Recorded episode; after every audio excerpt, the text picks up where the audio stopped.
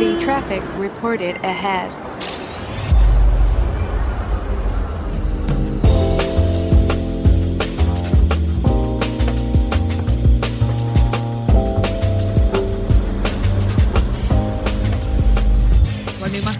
Cómo serán las ciudades del futuro, puede que hoy todavía haya quien piense en coches voladores que se mueven sobre edificios con diseños imposibles y en robots humanoides a los que trataríamos como a un vecino más. Pero a todos nos vienen a la cabeza palabras como sostenibilidad, responsabilidad, eficacia, conectividad. En ellas sin duda está la clave, pero ¿qué deberíamos tener en cuenta realmente si quisiéramos crear una ciudad desde cero? La pregunta no es sencilla y por eso hemos consultado a los expertos.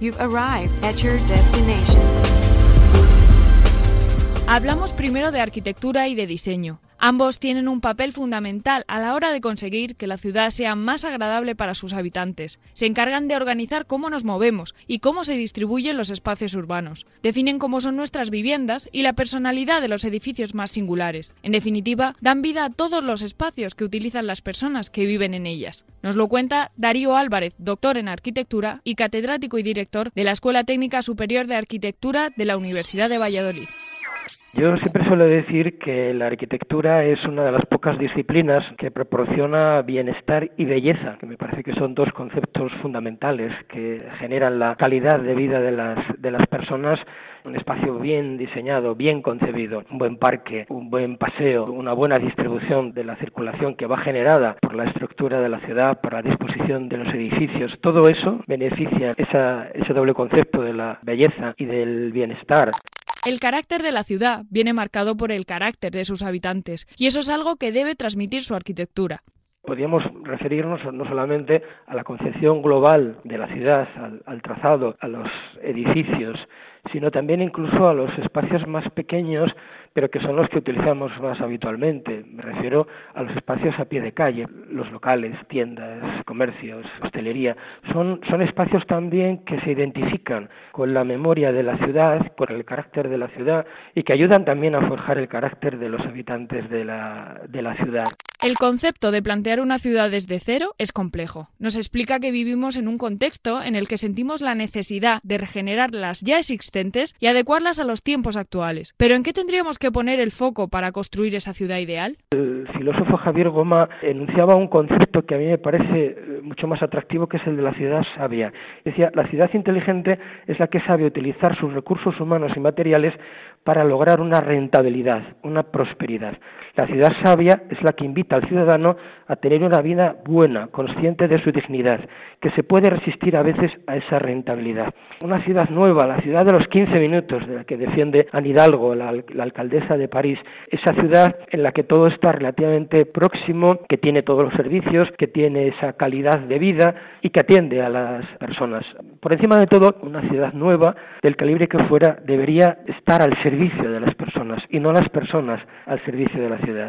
Afirma que nunca nos habíamos planteado esta cuestión con tanta fuerza. Hemos pensado en la necesidad de los lugares abiertos, lugares bien ventilados, lugares que permitan el encuentro pero que eviten la aglomeración, los lugares verdes para pasear, parques amplios con vegetación que beneficien a las personas y que obviamente ayuden también a esa lucha contra el cambio climático que se está planteando como una necesidad acuciante.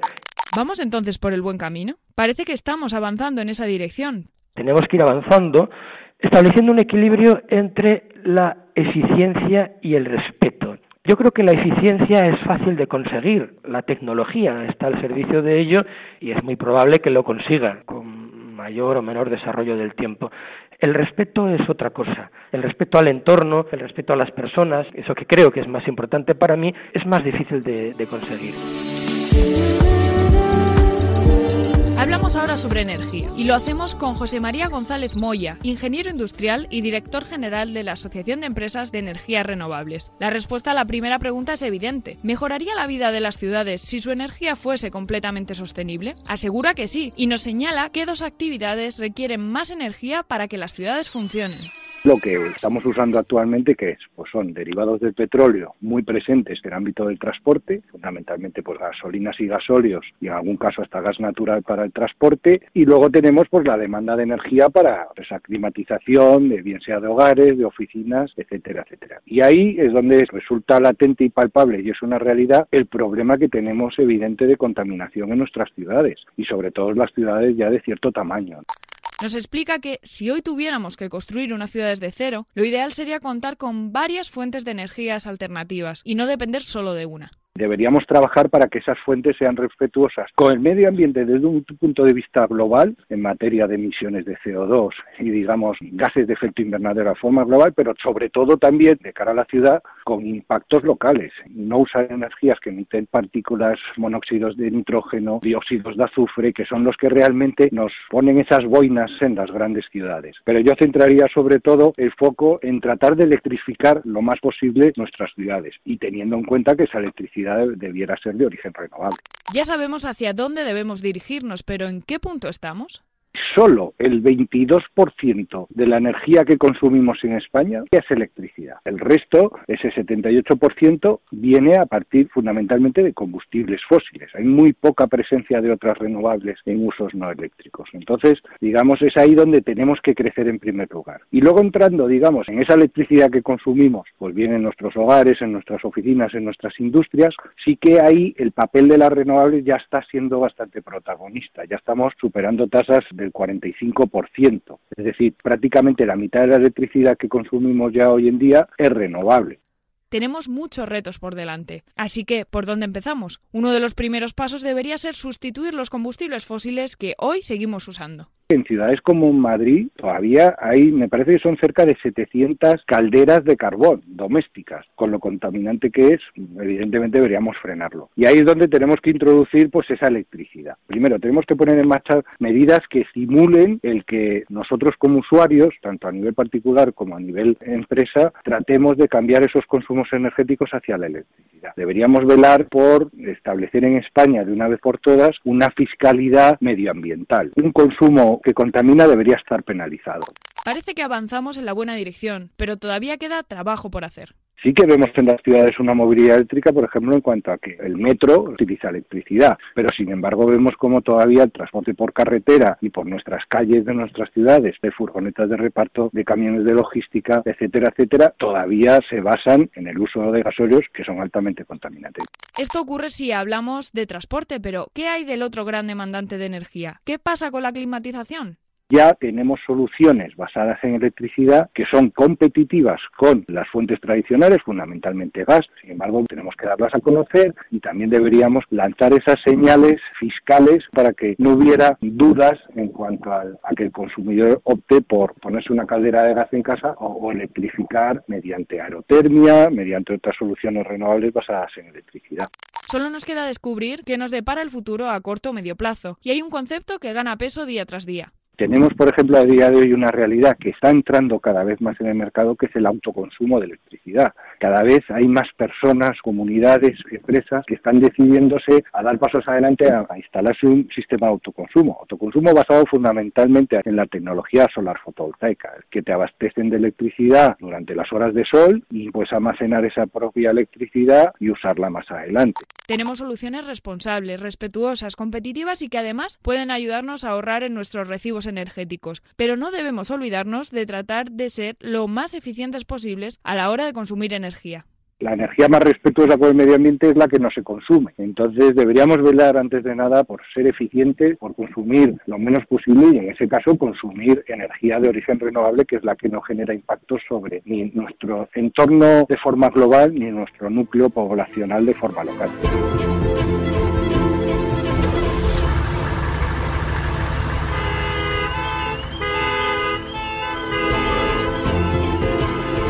Tampoco son pocos los retos a los que se enfrentan las ciudades en cuestiones de movilidad. Sobre ellos hablamos con Andrés Monzón, catedrático de Ingeniería del Transporte en la Universidad Politécnica de Madrid y el Centro de Investigación del Transporte. Todos ellos parecen tener un origen común, el uso intensivo del coche en el espacio urbano. Esto supone retos de calidad del aire, reto de salud, reto de ineficiencia de la gestión de las redes por la congestión, por los accidentes, reto de equilibrio, de equidad en el uso del espacio, qué espacio dedicas a y a bicicleta, el transporte público, los otros modos de transporte y micromovilidad y el coche. Salvo que haya una gestión eficiente y lógicamente restrictiva del coche, el coche tiende a invadir el espacio posible. Si dejas más espacio, más coches. La solución es reducir el coche a aquellas comunicaciones origen-destino para los que es necesario y para lo que es eficiente. Esta lógica está muy unida a cómo se diseña la ciudad y por ello movilidad y diseño siempre deben ir de la mano. La clave está en que se localicen de manera accesible, en transporte público y andando, por ejemplo, en bicicleta, los grandes nodos atractores de viajes. Por un lado está este centro de la ciudad que se está convirtiendo cada vez en un espacio más sostenible, más dedicado al peatón, al transporte público, y al mismo tiempo están creciendo las ciudades en las periferias de una manera desaforada, creciendo las distancias y localizando actividades que solo son accesibles en coche. Pongo, por ejemplo, los grandes centros comerciales que se están construyendo en todas las periferias de las ciudades. Dicen los expertos que la movilidad más sostenible es la que no se produce, pero la realidad es que somos seres en continuo movimiento. Siempre debemos buscar la fórmula más eficiente y sostenible de hacerlo, y hay ocasiones en las que no tenemos otra opción que utilizar el coche. En ese caso, ¿qué podemos hacer? En aquellos sitios donde hay muchas emisiones, o gran nivel de concentración de contaminantes, pues el coche eléctrico es una solución. Si no, se puede facilitar la accesibilidad en transporte público o caminando. Otra solución que aparece en el horizonte es el coche autónomo, el vehículo sin conductor. Llevamos años hablando de él, pero ¿en qué punto están? El coche autónomo, desde el punto de vista tecnológico, ha tenido grandes avances y digamos que estaría en situación de poder poner en operación. No obstante, hay cambios importantes normativos, por ejemplo, los seguros, cómo se resuelve la interacción entre la infraestructura, pero yo creo que es el futuro. Nos ofrece accesibilidad, sostenibilidad, reducir la siniestralidad y el espacio ocupado por vehículos. Repasamos ahora sus principales virtudes. Si efectivamente son coches compartidos, se ahorra espacio. El coche no tiene que estar aparcado. Lo más ineficiente que hay en una ciudad es tener kilómetros cuadrados de espacio urbano ocupado con coches aparcados ocho horas al día. ¿no? Una vez que esté desarrollado, se quita el factor humano, que supone un cierto grado de ineficiencia. ¿no? Lógicamente, el coche muy sensorizado puede tener más información para tomar sus decisiones que conductor que puede ir distraído o que puede estar un poco dormido o puede tener algunos problemas de atención o de percepción de todo el entorno. ¿Y qué pasa con los coches que funcionan con hidrógeno, movidos por una pila de combustible? Desde el punto de vista de combustible es ideal. Lo que hace es echar a la atmósfera agua, ¿no? vapor de agua, con lo cual es perfecto. Pero el aporte energético tiene unas condiciones tecnológicas complicadas que se quiere resolver y yo creo que se resolverá.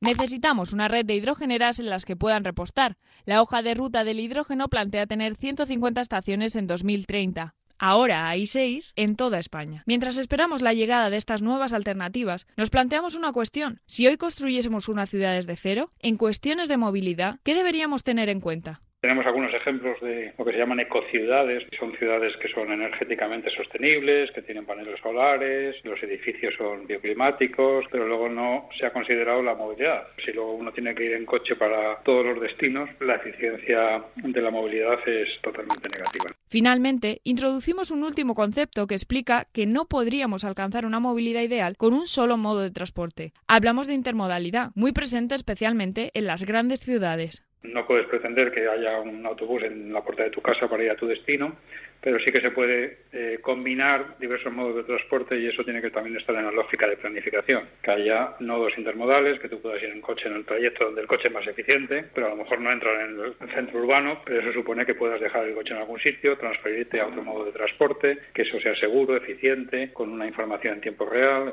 Conseguirlo es otro de los retos a los que se enfrentan.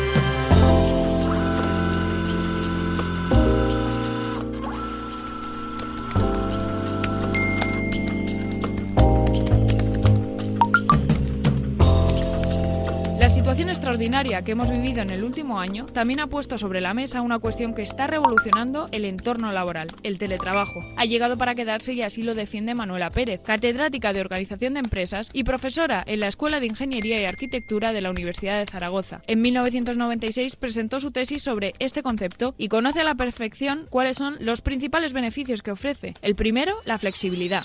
Sobre todo en los últimos años estamos demandando flexibilidad para, sobre todo, compatibilizar la vida personal y, la vida laboral, a la vez que para la empresa también eh, le ayuda a mantener los trabajadores más, más valiosos, de mejores capacidades, porque puede ocurrir que haya personas que necesiten o que quieran vivir en otro lugar y teletrabajando la empresa puede retener esos talentos. Otro gran beneficio tiene que ver con el medio ambiente. Esta opción permite que desaparezcan los desplazamientos relacionados con el trabajo, aunque esto conlleve un aumento en la movilidad por otras cuestiones. Cuando tú vas a trabajar, aprovechas eh, la vuelta a casa y compras, haces compras para el hogar. Mientras que si no sales a trabajar, recurres a empresas de logística. Y luego, por otra parte, también el de, el de ocio. Hemos hecho proyectos de investigación en el que hablábamos con teletrabajadores y nos decían que, claro, que ellos han reducido, evidentemente, pues sus desplazamientos a las, a las empresas y, por contra, ahora les gusta más salir en horas de ocio, eh, cosa que antes lo hacían viendo televisión o utilizando el ordenador, por internet, y ahora, en cambio, eh, desconectan saliendo de su casa para hacer actividades de ocio fuera del hogar. Pero si bien es cierto que el tema de polución está demostradísimo que se reduce considerablemente. Si creamos una ciudad desde cero, podríamos pensar que lo ideal sería apostar por el teletrabajo al 100%, pero no debemos olvidar que se trata de un tema muy cultural. El teletrabajo está muy bien, pero para las personas que lo necesitan. Hay beneficios para ambos, para trabajador, para empresa, incluso para sociedades, sindicatos, pero sobre todo tiene que ser voluntario. Es muy cultural, creo yo, porque, por ejemplo, en países mediterráneos somos unas personas que nos gustan las relaciones. Entonces, en una sociedad en la que las relaciones personales son importantes, que en general son importantes para todo el, para todo el mundo, el, el relacionarte con otras personas, porque ahí avanza la sociedad, solo teletrabajar coarta esa, esa relación, ese desarrollo personal en sociedad. Porque hemos estado viendo, analizando, lo que prefieren es una actividad intermedia, es decir, parte presencial, parte teletrabajo. El porcentaje ya dependerá de, de la situación, de la empresa, del puesto de trabajo. Por ello, Manuela Pérez defiende que un sistema mixto sería la mejor opción. La emergencia sanitaria prácticamente nos ha impuesto esta fórmula, pero ¿se mantendrá una vez pase la pandemia? Yo creo que el teletrabajo ha venido para quedarse. Por ejemplo, Japón ya había establecido que para los Juegos había acordado con las grandes empresas que sus trabajadores se quedaran en casa para evitar congestiones, de tráfico y tal. Y así se iba viendo en muchos otros países por diferentes circunstancias. Y por supuesto, una sociedad avanza con la, con la tecnología, lo estamos viendo. Una sociedad que no invierte, que no innova y que no está en tecnología se queda atrás. También tenemos que contar con las nuevas generaciones que precisamente están acostumbradas a trabajar con estas nuevas tecnologías y van a demandarlas en el trabajo. La generación Z, por ejemplo, es una generación que ha nacido con las tecnologías y van a demandar puestos de trabajo que se utilicen las tecnologías, con lo cual, evidentemente, el teletrabajo es el trabajo perfecto, la forma de trabajar que van a demandar a las empresas. Flexibilidad y, y tecnología, muy importante. Pero ojo, no podemos pensar en el teletrabajo como la situación a la que nos hemos enfrentado en el confinamiento. Ha sido, eso sí, un acercamiento y una oportunidad para ponerlo sobre el tablero. Sea, una cosa es que tú dices como flexibilidad para poder llevar a tu hijo al colegio y luego recogerlo. Y otra cosa es que te impongan, enciérrate en casa, trabaja y además atiende a tus hijos. Pero si los niños están en el, en el colegio y tú estás en un entorno de trabajo agradable en tu casa, yo lo veo perfecto, siempre lo he visto perfecto. Pero que esto no, no deje un mal sabor de boca porque yo creo que el trabajo puede ser muy beneficioso. Every sound rises up from silence. Listen to that silence. Nuria Oliver fue la cuarta mujer en formar parte de la Real Academia Española de la Ingeniería. Es doctora en inteligencia artificial por el MIT, el Instituto Tecnológico de Massachusetts, y una de las científicas de datos más reconocidas en este campo. Para ella, la prioridad de cualquier ciudad debería estar en ser sostenible. Y para conseguir que su impacto medioambiental sea cero o incluso negativo, la inteligencia artificial tiene mucho que decir. Hoy ya está presente en actividades muy diferentes. Una de ellas eh, es en el contexto de la movilidad ¿no? urbana, pudiendo aprovechar sistemas de inteligencia artificial para poder predecir patrones de movilidad, patrones de tráfico, optimizar las rutas del transporte público o incluso tener eh, transporte autónomo que no tenga conductor, sea eléctrico además y además esté diseñado para tener un mínimo impacto eh, ambiental. Pero la inteligencia artificial también está muy vinculada al sector energético. Cuando utilizamos fuentes de energía eólica o solar que dependen de la meteorología, ¿no? Para poder funcionar, se aprovechan mucho algoritmos de inteligencia artificial que predigan, por ejemplo, eh, las condiciones meteorológicas para optimizar la generación de la energía o que, por ejemplo, puedan predecir los picos de consumo y entonces optimicen la capacidad del sistema y la disponibilidad de energía para evitar que haya una sobrecarga. O en este concepto de prosumer, donde los consumidores también somos productores de energía, ¿no? Porque potencialmente todos los edificios tendrán sus paneles, por ejemplo, de energía solar, pues para poder optimizar cuándo almacenar esa energía para el consumo propio o cuándo venderla, también se utilizan sistemas de inteligencia artificial. Porque todavía habrá quien oiga las palabras inteligencia artificial y piense automáticamente en un robot. Sin embargo, va mucho más allá. Los datos, por ejemplo, pueden ayudarnos a avanzar y a mejorar nuestra calidad de vida. La inteligencia artificial moderna, la que utilizamos hoy en día, la que está detrás de todos los sistemas eh, con los que interaccionamos, desde los reconocedores de voz en el móvil, ¿no? O Alexa, eh, etcétera, son sistemas de inteligencia artificial eh, de lo que se conoce como de técnicas de aprendizaje a partir de datos. Es decir, son modelos que se construyen entrenándolos con muchísimos ejemplos del problema concreto o de la realidad concreta que quieres modelar, ¿no? Pues, por ejemplo, en el caso de Alexa, como tiene un reconocedor del habla, ¿no? Tú le hablas y te entiende, pues eso lo que hay detrás es haber entrenado modelos con muchos ejemplos de habla para que aprenda a reconocer el habla. Al final, el objetivo es convertir todos estos datos en conocimiento, y eso se consigue gracias a algoritmos de inteligencia artificial. Todo ello nos puede llevar a construir ciudades más sostenibles y respetuosas con el medio ambiente parte del impacto de la inteligencia artificial está en cómo poder modelar los datos sobre el comportamiento de esa ciudad, sobre la movilidad, sobre el transporte, sobre el consumo de energía, sobre el consumo de agua, etcétera, para hacer sistemas que predigan la movilidad o predigan el consumo o optimicen algunas de las decisiones. Está convencida de que gran parte del avance tecnológico debería estar focalizado en resolver la crisis climática y el impacto que generamos sobre el medio ambiente hay infinitud de posibles aplicaciones, pero yo prefiero invertir mi esfuerzo y prefiero centrar la atención en cómo podemos aprovechar el desarrollo tecnológico para ser más sostenibles y para poder tener un planeta que esté en mejores condiciones. Y ahí la inteligencia artificial nos puede ayudar mucho. Expertos, cinco materias y cinco puntos de vista, pero un mensaje común. Las nuevas ciudades deben hacer más agradable la vida de las personas que habitan en ellas, pero para que esto sea posible, debemos diseñarlas de modo que protejan al medio ambiente y reduzcan sus emisiones, utilicen energías y recursos sostenibles, nos conecten de forma accesible y expriman al máximo el desarrollo tecnológico. Todo ello nos ayudará a mejorar nuestra calidad de vida y sin duda nos hará mucho más felices. All set. Let's go.